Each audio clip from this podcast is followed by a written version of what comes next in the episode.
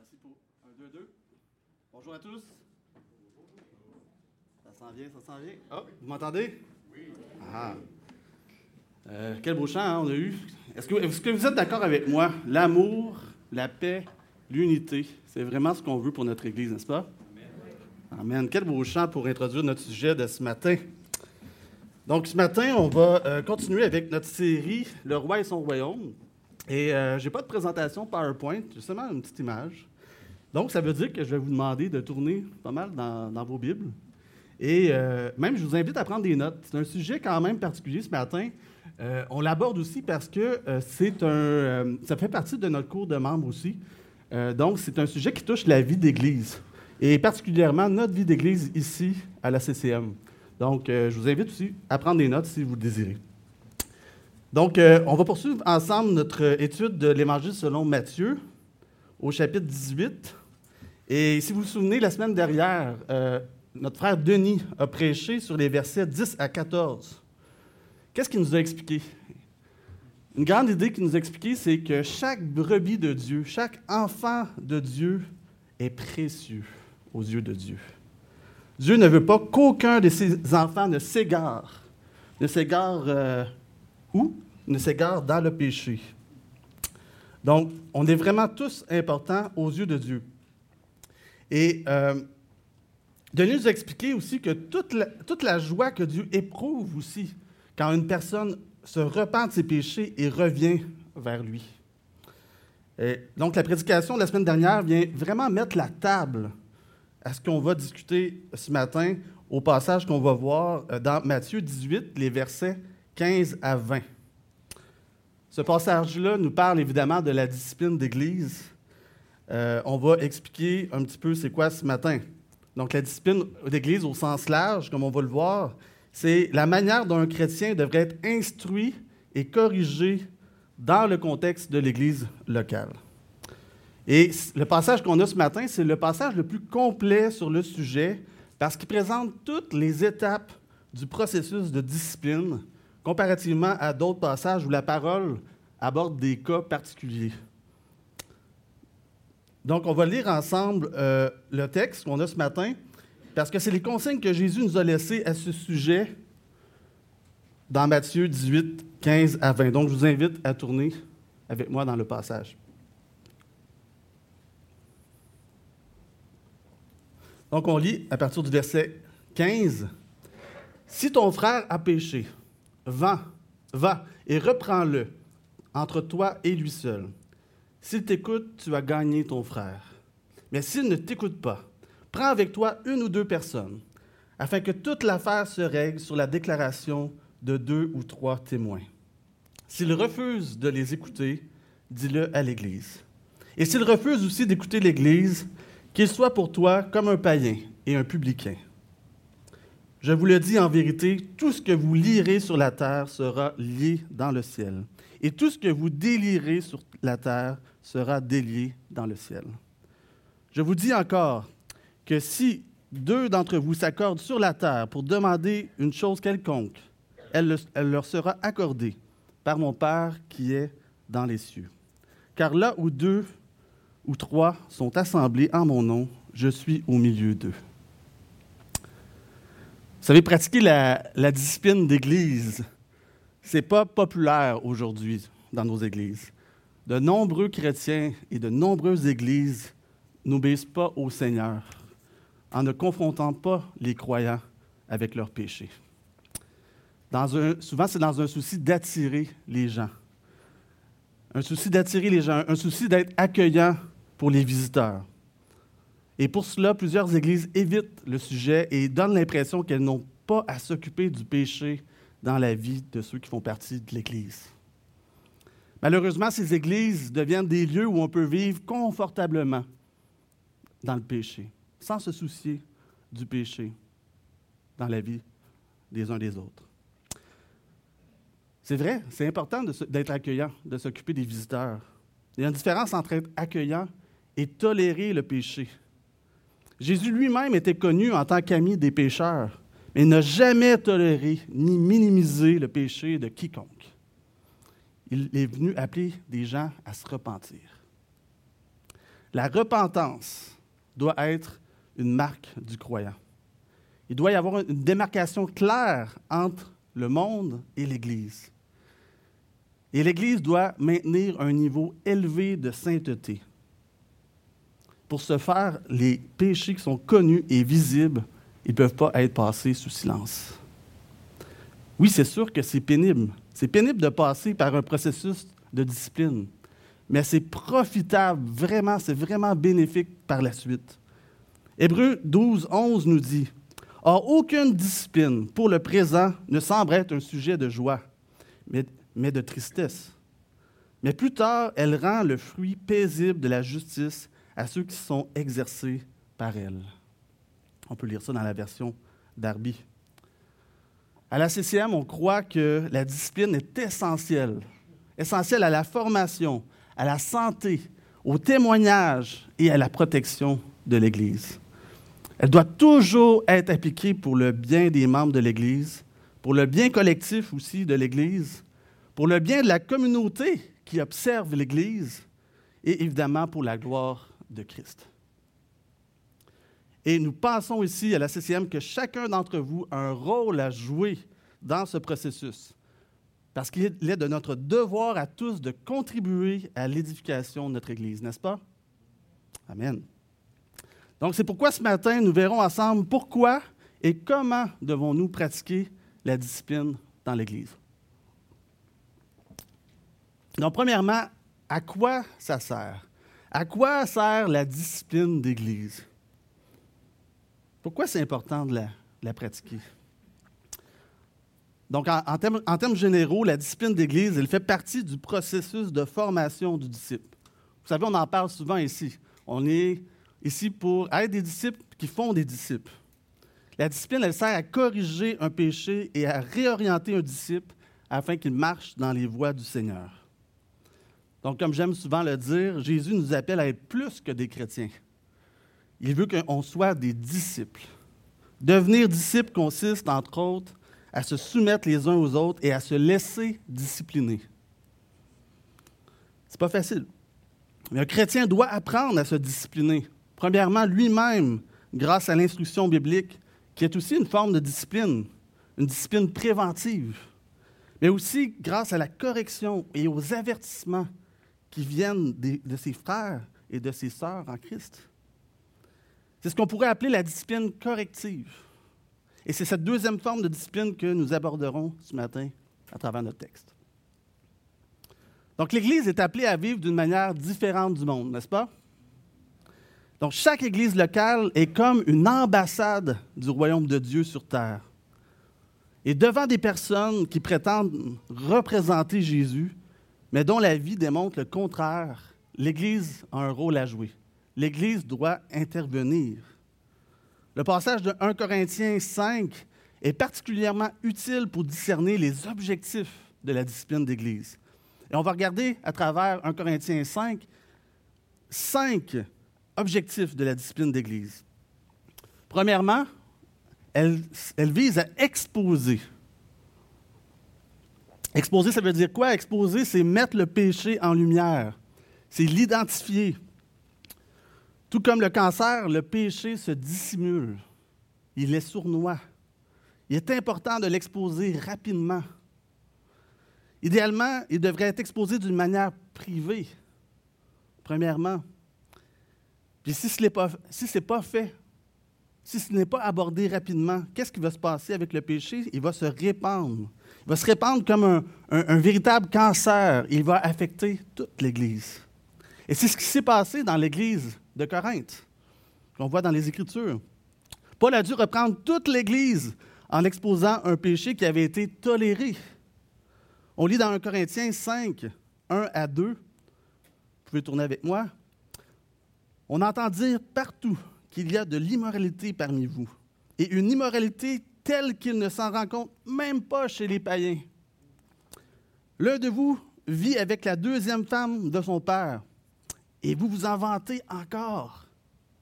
Vous devriez au contraire en être vivement affligé et faire en sorte que l'auteur d'un tel acte soit exclu du milieu de vous. On voit ici que ce péché d'immoralité n'avaient pas été reconnus et adressés par l'Église et que cela avait affecté le témoignage de l'Église de Corinthe dans son entièreté. La situation était devenue vraiment grave et il fallait agir rapidement. Pour éviter ça, il est donc important que l'Église puisse reconnaître rapidement ce qui constitue un péché et qu'elle exerce une, une forme de discipline.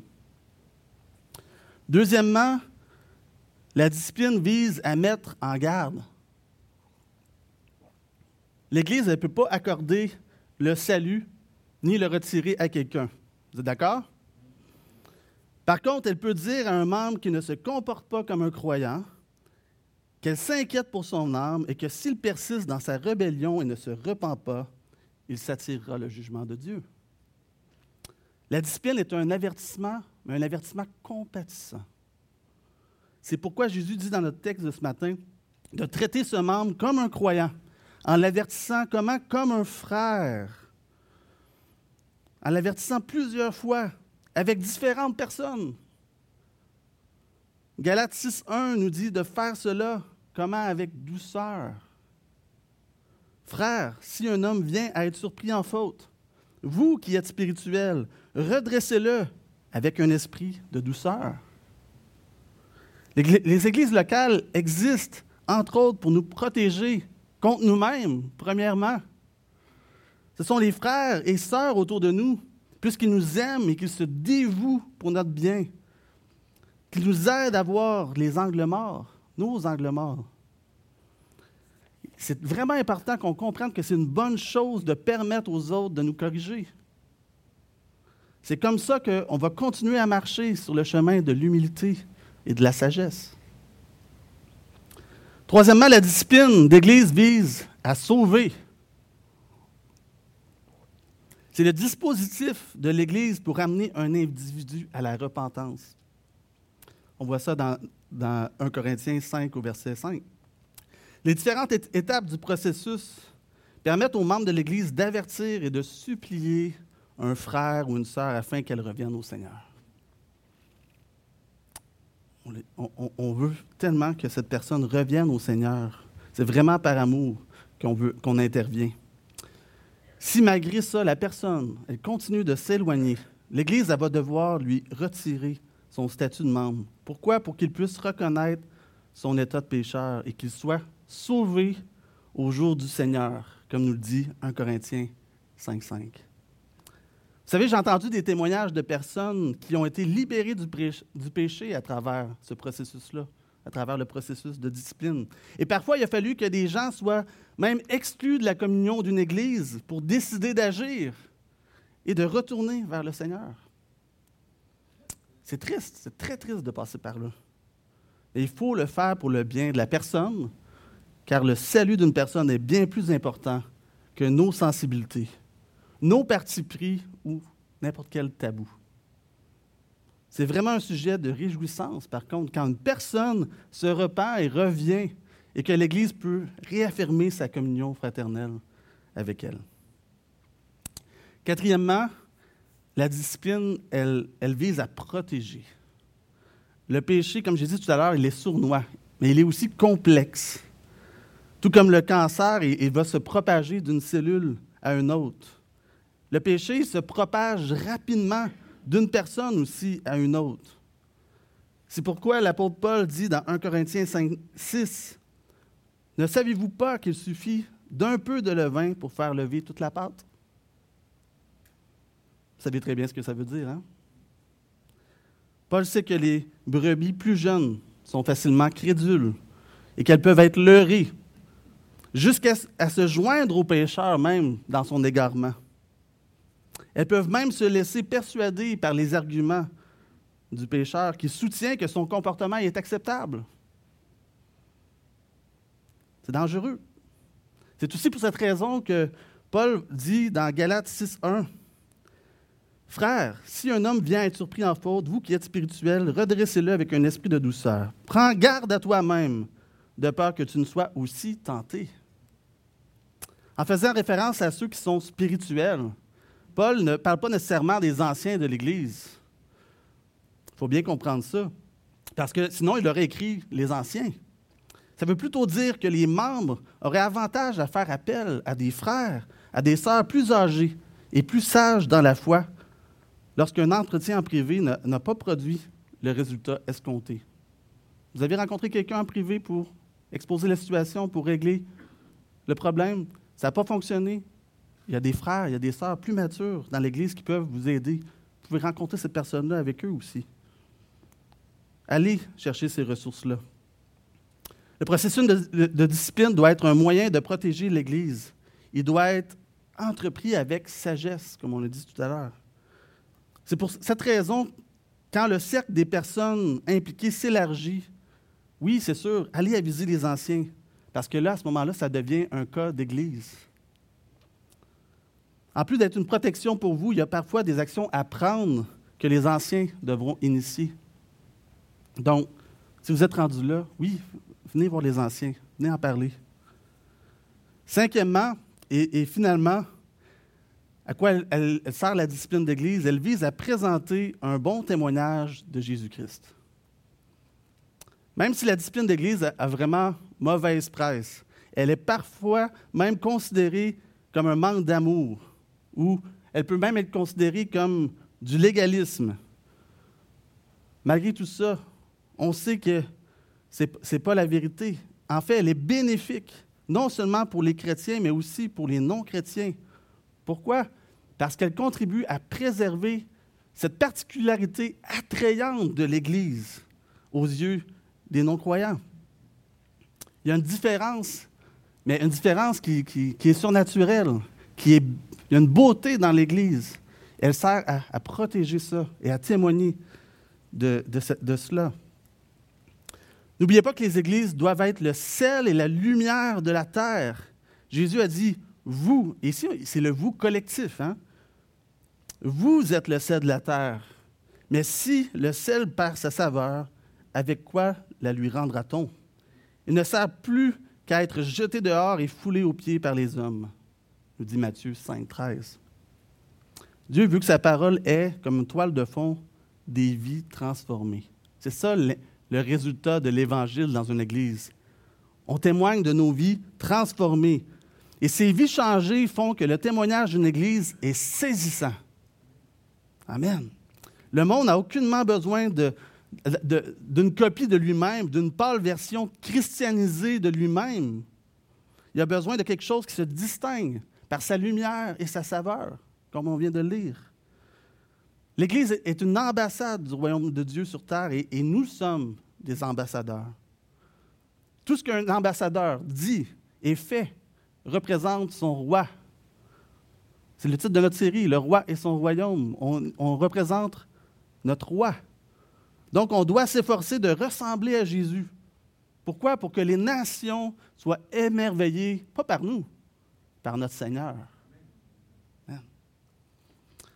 Donc, on a vu à quoi sert la discipline d'Église, mais maintenant, on va voir comment devons-nous pratiquer la discipline d'Église.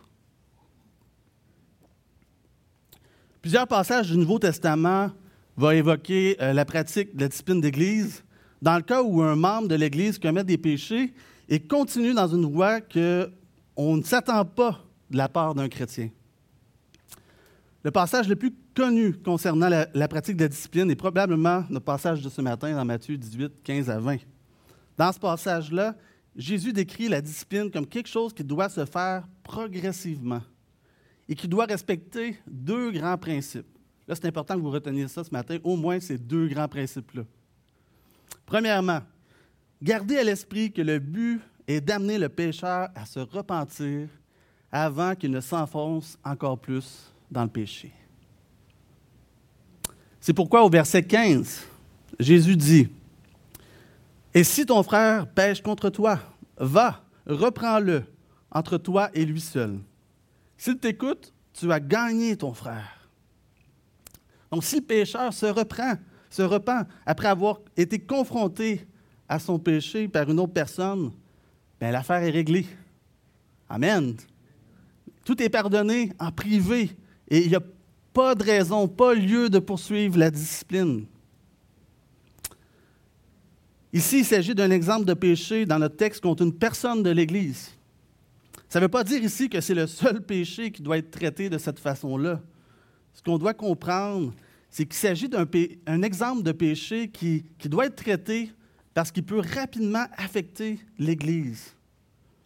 Dans Matthieu 5, 23 et 24, la, parole nous rappelle le danger d'un tel péché pour la communion de l'Église. On lit ceci. Si donc tu présentes ton offrande à l'autel et que là tu te souviennes que ton frère a fait quelque chose contre toi, laisse là ton offrande devant l'autel et va d'abord te réconcilier avec ton frère, puis viens présenter ton offrande. Les croyants dans l'Église devraient être caractérisés par une attitude générale de repentance qui conduit au pardon et à la réconciliation. Ils doivent attacher plus de valeur à Jésus qu'à leur péché. Donc ça, c'est le premier grand principe. Le deuxième grand principe que Jésus nous expose, euh, c'est un, un, principe à suivre quand nous devons discipliner quelqu'un, c'est que le nombre de personnes impliquées dans les interventions doit demeurer le plus réduit possible en vue de produire la repentance. On voit une progression dans Matthieu 18 concernant le nombre de personnes impliquées dans le processus de discipline. Au début, il n'y a que deux personnes impliquées, n'est-ce pas? Et il s'agit là d'un membre de l'Église qui reprend dans l'amour un autre membre.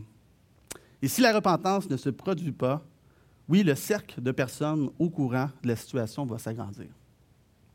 Au verset 16 de notre texte de Matthieu 18, on lit Mais s'il ne t'écoute pas, prends avec toi une ou deux personnes, afin que toute l'affaire se règle sur la déclaration de deux ou trois témoins.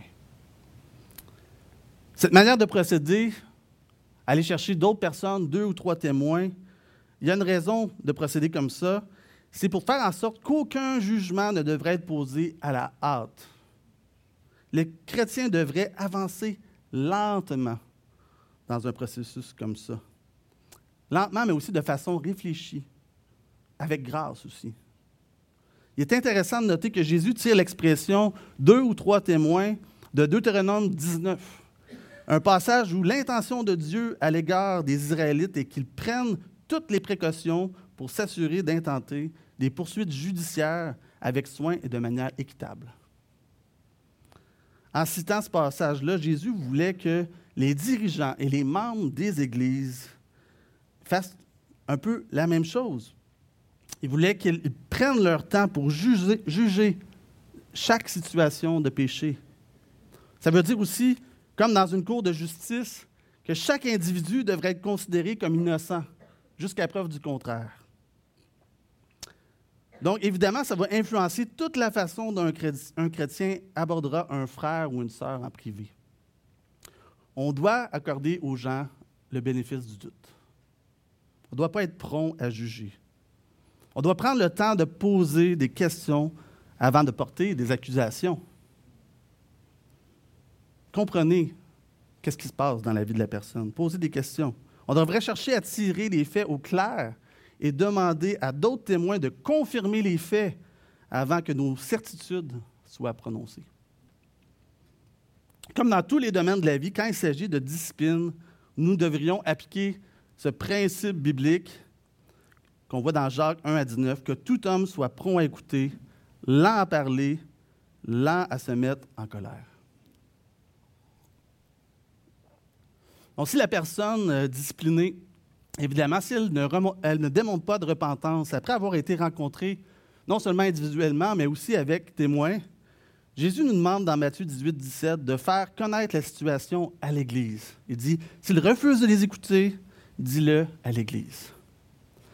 Donc, il s'agit là d'une ultime tentation, une, une, ultime tentative, une dernière tentative, pour donner l'occasion à d'autres personnes de prier pour cette personne ou pour permettre aux membres qui ont déjà une relation avec elle de continuer à l'exhorter à se repentir. C'est ça la raison pour laquelle on dit à l'Église. C'est aussi une occasion pour l'Assemblée d'aller voir les anciens pour poser des questions avant de passer à la dernière étape de la discipline, qu'on va voir tout à l'heure. Cette dernière étape, d'ailleurs, au, verset 17 euh, de Matthieu 18, nous dit, et s'il refuse aussi d'écouter l'Église, qu'il soit pour toi comme un publicain, comme un païen et un publicain. Donc, cet acte final d'exclusion du membre de la communauté de l'Église soulève une conviction profonde qui est au cœur des deux grands principes. Donc, on a vu deux grands principes, mais il y a une conviction derrière ça. Regardons c'est quoi. À travers les paroles de Jésus qu'il vient d'exposer. Ce qu'on voit, c'est que l'Église doit se distinguer du monde.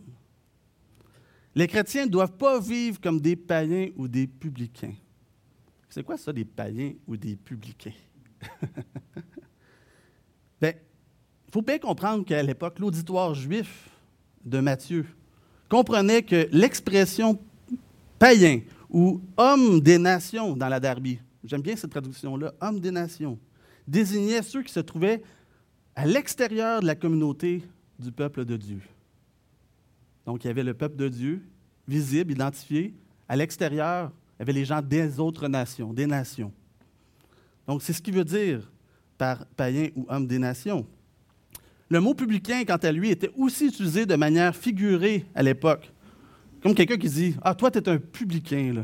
Tu sais, où il fait une farce puis il rit un peu de quelqu'un. Donc, il était aussi utilisé de cette manière-là, figuré pour représenter ceux qui avaient trahi cette communauté-là du peuple de Dieu. Et qui, par conséquent, en étaient exclus, qui étaient à l'extérieur du cercle du peuple de Dieu. Le verset 17 nous dit donc à nous aujourd'hui que les membres de l'Église devraient vivre différemment du monde. Et s'ils ne font pas, même après une série d'avertissements faits dans l'amour et la douceur, l'Église devra alors les exclure, malheureusement, de sa communion fraternelle. Et l'Église fait cela la plupart du temps en retirant le statut de membre de l'Église à une personne. Et en faisant cela, puisque l'Église agit comme une ambassade de Christ, comme on a vu, elle, rétracte sa confirmation selon laquelle l'individu appartient au royaume de Dieu. Elle ne lui enlève pas le salut, mais elle dit qu'on ne peut plus confirmer ta déclaration. On ne peut plus confirmer que tu appartiens au royaume de Dieu. On ne peut plus endosser ça. C'est pourquoi on lit dans 1 Corinthiens 5.5 qu'un tel homme soit livré à Satan pour la destruction de la chair. Wow, quand même fort, hein? Qu'est-ce que ça veut dire exactement? Cette phrase-là, si on la met dans les termes de Jésus, c'est comme traiter la personne comme un païen et un publicain. C'est une manière de dire qu'on ne reconnaît pas la personne comme un frère ou une sœur en Christ. Car on voit que Satan et la chair ont encore le dessus dans sa vie. C'est ça que ça veut dire. Le verset 18 de notre passage de Matthieu 18 nous dit que les églises locales détiennent aussi l'autorité d'évaluer une profession de foi et d'agir en conséquence. On a de la difficulté avec ça, l'autorité de nos jours. Mais ici, ce n'est pas l'Église elle-même qui est l'autorité. C'est une autorité qui vient de Dieu. C'est une autorité qui est une action qui, qui, est conforme à la volonté de Dieu. Donc, on lit ceci au verset 18. Je vous le dis en vérité, tout ce que vous lirez sur la terre sera lié dans le ciel. Et tout ce que vous délirez sur la terre sera délié dans le ciel. Intéressant. Jésus reprend ici l'idée qui est exposée dans Matthieu 16, 19, un passage qu'on a étudié dans une prédication précédente. Un passage où Jésus parlait des clés du royaume de Dieu, où il dit, Je te donnerai les clés du royaume des cieux. Ce que tu liras sur la terre sera lié dans les cieux, et ce que tu délieras sur la terre sera délié dans les cieux. Jésus autorise l'Église locale à utiliser les clés du royaume pour, faire en sorte que son peuple se démarque du monde. L'Église accomplit cette tâche-là d'utiliser les clés du royaume comment? Il y a deux mécanismes que Dieu donne à l'Église. Par l'ordonnance du baptême, qui est la porte d'entrée de l'Église locale, et par le repas du Seigneur, qui est l'expression de notre union avec Christ et de son Église. C'est dans ce contexte d'autorité de l'Église que Jésus poursuit aussi au verset 19 et 20 en disant Je vous dis encore que si deux d'entre vous s'accordent sur la terre pour demander une chose quelconque, elle leur sera accordée par mon Père qui est dans les cieux. Car là où deux ou trois sont assemblés en mon nom, je suis au milieu d'eux. Vous savez, ce, passage-là, il est souvent mal interprété. J'imagine que plusieurs même le connaissent par cœur et l'utilisent souvent. Certains vont en tirer la conclusion dans ce passage-là que Dieu est automatiquement obligé d'exaucer les requêtes de ses enfants s'ils sont réunis ensemble pour prier. D'autres vont aussi déclarer que Jésus est plus présent si deux croyants sont réunis. Il est plus présent. Lui qui est omniprésent, il est plus présent.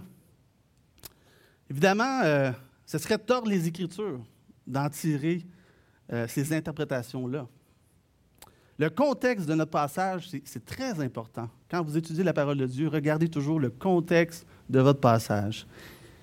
Ici, notre contexte, c'est le contexte de la discipline d'Église, le contexte de la correction au sein de l'Église. Ce que Jésus veut nous faire comprendre dans ce passage, c'est que lorsque les croyants agissent ensemble pour affronter le péché, au nom de Dieu et selon sa parole, Dieu, il bénit les décisions et les actions qu'ils entreprennent. Parce qu'elles suivent sa volonté. Jésus rappelle aussi qu'il est présent parmi son peuple. Évidemment, Jésus est présent parmi son peuple, mais il est présent particulièrement lors de ce processus de correction. On n'est pas seul là-dedans. Jésus travaille avec nous. Il veut nous rappeler qu'il agit conjointement avec les croyants lorsqu'ils travaillent ensemble à purifier son Église. On est content que Jésus soit avec nous hein, là-dedans. Les versets 19 et 20 terminent l'explication de Jésus sur la manière dont l'Église devrait discipliner un frère ou une sœur dans l'Église. Donc Jésus nous donne un, cadre général. Il faut bien comprendre ça à travers le passage qu'on a vu. Mais il faut comprendre aussi qu'il offre pas un manuel détaillé pour chaque situation. La Bible, ce n'est pas un recueil euh, de règlements qu'on pourrait lire, par exemple, euh, qui dirait dans telle situation, faites ceci, ou dans telle situation, faites cela. Ça ne répond pas à toutes les questions, ça expose une sagesse des principes qu'on doit appliquer avec la sagesse que, aussi que Dieu nous donne à travers son esprit. Donc, il semble plutôt que le Seigneur veuille que ces églises apprennent ce que signifie faire confiance à la sagesse qu'il nous promet de nous donner à travers l'Esprit, même dans les cas les plus complexes. Et ça nous rappelle une fois de plus à quel point on dépend de Jésus. Hein? Même une fois que le processus de discipline est terminé, évidemment, il reste de nombreuses questions à répondre et on ne va pas aborder ça ce matin, rassurez-vous. Mais ça nous ferait plaisir d'en discuter avec vous si vous voulez. Euh, il reste beaucoup de questions euh, après, après un processus de discipline. Toutefois, le but est toujours le même, rétablir la communion de la personne avec Dieu, premièrement, et ensuite avec l'Église. Ça va donc influencer notre manière d'échanger avec une personne qui n'est plus membre. Et, Dieu voulant notre manière aussi de réintégrer la personne dans l'Église. Ça doit influencer cette, interaction-là. Évidemment, il devrait y avoir un changement marqué dans notre relation avec une personne qui n'est plus en communion avec l'Église locale et qui ne peut plus prendre le repas du Seigneur avec elle. Les échanges avec cette personne-là devraient plus être décontractés, mais plutôt axés délibérément sur la repentance. Donc, notez bien, ça ne veut pas dire non plus de, fuir la personne ou de changer de trottoir lorsque vous la croisez dans la rue. Ça ne veut pas dire ça. Même lorsque Paul prescrit de ne pas manger avec une telle personne, on lit ça dans 1 Corinthiens 5, 11, même quand Paul dit ça, son intention, ce n'est pas de mépriser, d'ignorer ou de refuser de voir complètement la personne. C'est pas ça. Il faut bien comprendre qu'à l'époque de l'Église primitive, partager un repas avec quelqu'un, ça constituait l'expression d'une communion.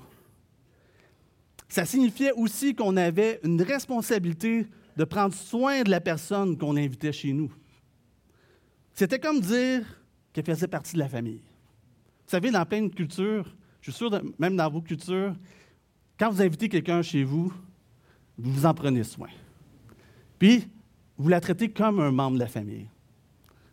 Donc, c'est ça que Paul voulait, que, voulait nous mettre en garde contre ça. Et c'est pourquoi les pharisiens reprochaient à Jésus de manger avec des pécheurs et des publicains. Paul veut donc seulement nous avertir de faire attention dans nos relations avec les personnes excommuniées et les personnes qui sont en dehors de la communion de l'Église. Pourquoi l'important, c'est de se protéger? Premièrement, se protéger pour qu'on ne tombe pas nous-mêmes dans le péché. Mais aussi, il ne faut pas faire non plus comme si la personne était encore un frère ou une sœur en Christ lorsqu'on la rencontre. Il ne faut pas non plus euh, supposer que la personne est encore sous l'autorité de l'Église et que les anciens devraient toujours intervenir dans sa vie. Non, elle n'est plus membre de l'Église, elle n'est plus considérée comme un chrétien. Donc, en conclusion, maintenant qu'on a vu le rôle de la discipline dans l'Église, ainsi que la manière de la mettre en pratique, ben, j'aimerais vous rappeler ce, a, ce que j'ai dit au début. Chacun d'entre vous a un rôle à jouer en ce qui concerne la discipline dans l'Église, parce qu'il est de notre devoir à tous de contribuer à l'édification de notre Église. Vous avez dit que vous étiez d'accord, hein? Je m'en rappelle. Matthieu 18, 15 euh, à 20 nous montre qu'il y a une interdépendance dans l'Église. Ton frère a péché, va et reprends-le. Donc, si la CCM est votre foyer spirituel ce matin, ne pensez pas que vous pouvez persévérer dans un péché et qu'on va vous laisser tranquille. Non. Non. vous, êtes, vous êtes devenu membre de notre famille. Par amour, on ne peut pas vous laisser aller comme ça. Quand vous, êtes engagé à joindre l'Église, vous êtes engagé aussi à être redevables les uns aux autres. C'est en étant redevables que nous éviterons de perdre des frères et des sœurs en Christ. Cette redevabilité-là, elle fait partie de la formation de disciples. Nous devons ouvrir nos vies aux autres, partager nos luttes avec le péché. Donc, demandons-nous ce matin si nous nous donnons des occasions de mettre ça en pratique. Est-ce que je suis vraiment connecté avec les autres pour avoir cet espace sécuritaire pour ce genre de discussion? Si ce n'est pas le cas, je vous invite fortement à combler ce vide-là dans votre vie de disciple. Nous avons à l'Assemblée, vous savez, des groupes de prière, on a des groupes connexion, et on a aussi des personnes matures dans la foi qui peuvent vous aider avec ça. Un autre moyen de nous éloigner du péché et de prévenir l'égarement, c'est de contre-attaquer. Contre-attaquer avec la vérité. Nous devons lire la parole de Dieu. Nous devons la méditer régulièrement. Ce n'est pas assez d'écouter les prédications du dimanche matin. Vous savez? Si c'est votre cas, je vous dis ce matin que ce n'est pas assez. Vous n'êtes pas assez nourri spirituellement. Imaginez quelqu'un qui, dans sa semaine, ne mangerait seulement que le dimanche matin. Wow! Trouveriez-vous ça normal qu'il soit irritable? Oui. Qu'il soit, euh, que, la personne ait des pertes de contrôle? Oui. Qu'il euh, trébuche? Oui. Qu'il soit trop épuisé pour travailler? Bien sûr. Bien sûr que oui c'est la même chose en ce qui concerne notre vie spirituelle. Comment on pourrait être fidèle dans notre marche avec Dieu et dans notre service pour lui si on refuse de nous nourrir assez spirituellement? On doit saisir toutes les occasions d'approfondir notre connaissance du Seigneur, de nous former aussi dans l'Église et de nous enseigner les uns aux autres dans la parole pour connaître les mensonges de l'ennemi. Si on ne connaît pas les mensonges de l'ennemi, on va les croire. Si on n'est pas capable de contre-attaquer avec la vérité. Vous savez, le premier danger qui nous guette, c'est celui de la négligence. Ce n'est pas toujours évident, je sais, ce n'est pas toujours évident d'interagir avec les autres. Surtout pas pour se corriger. Ce n'est pas évident aussi de s'enseigner les uns aux autres. Mais pourtant, c'est le modèle d'Église que Jésus recherche. On doit appliquer ce que Jésus nous enseigne dans Matthieu 18 pour être une Église en bonne santé. L'autre danger, à l'autre extrême, c'est l'abus, l'abus de la discipline.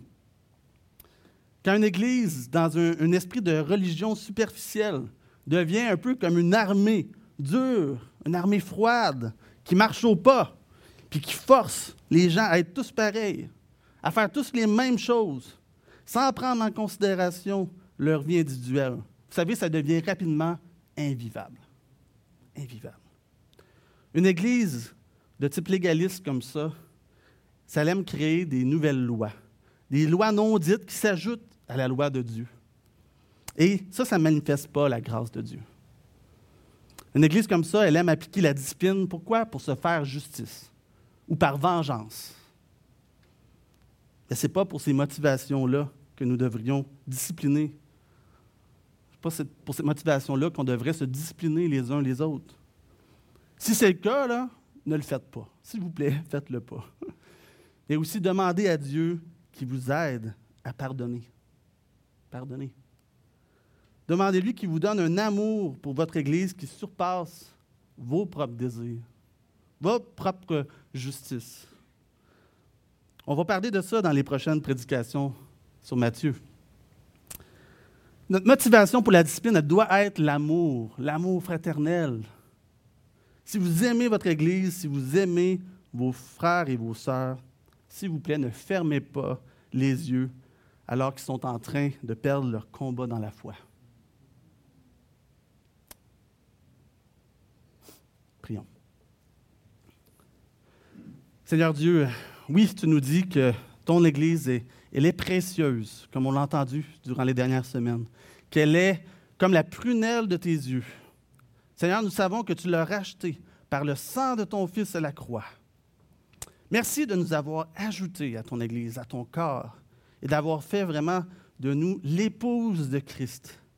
Seigneur, nous prions afin qu'on puisse voir l'Église, oui, comme tu la vois, dans toute sa beauté, dans tous ses attributs. Seigneur, donne-nous de ne pas la mépriser. Seigneur, donne-nous de ne pas la, négliger, de ne pas la maltraiter non plus en nous laissant aller au péché ou en lui laissant libre euh, lui laissant libre cours parmi nous. Aide-nous, Seigneur, aussi à préserver ce lien qui nous unit en appliquant vraiment la parole de Christ qu'on a entendue ce matin. Oui, c'est difficile, Seigneur, d'appliquer ce qu'on a entendu ce matin, mais on sait que tu es avec nous. Et Seigneur, on reconnaît ce matin qu'on dépend de toi. Seigneur, viens à notre aide. Notre désir est que ton nom soit glorifié à travers ton Église. Nous prions au nom du Seigneur Jésus. Amen.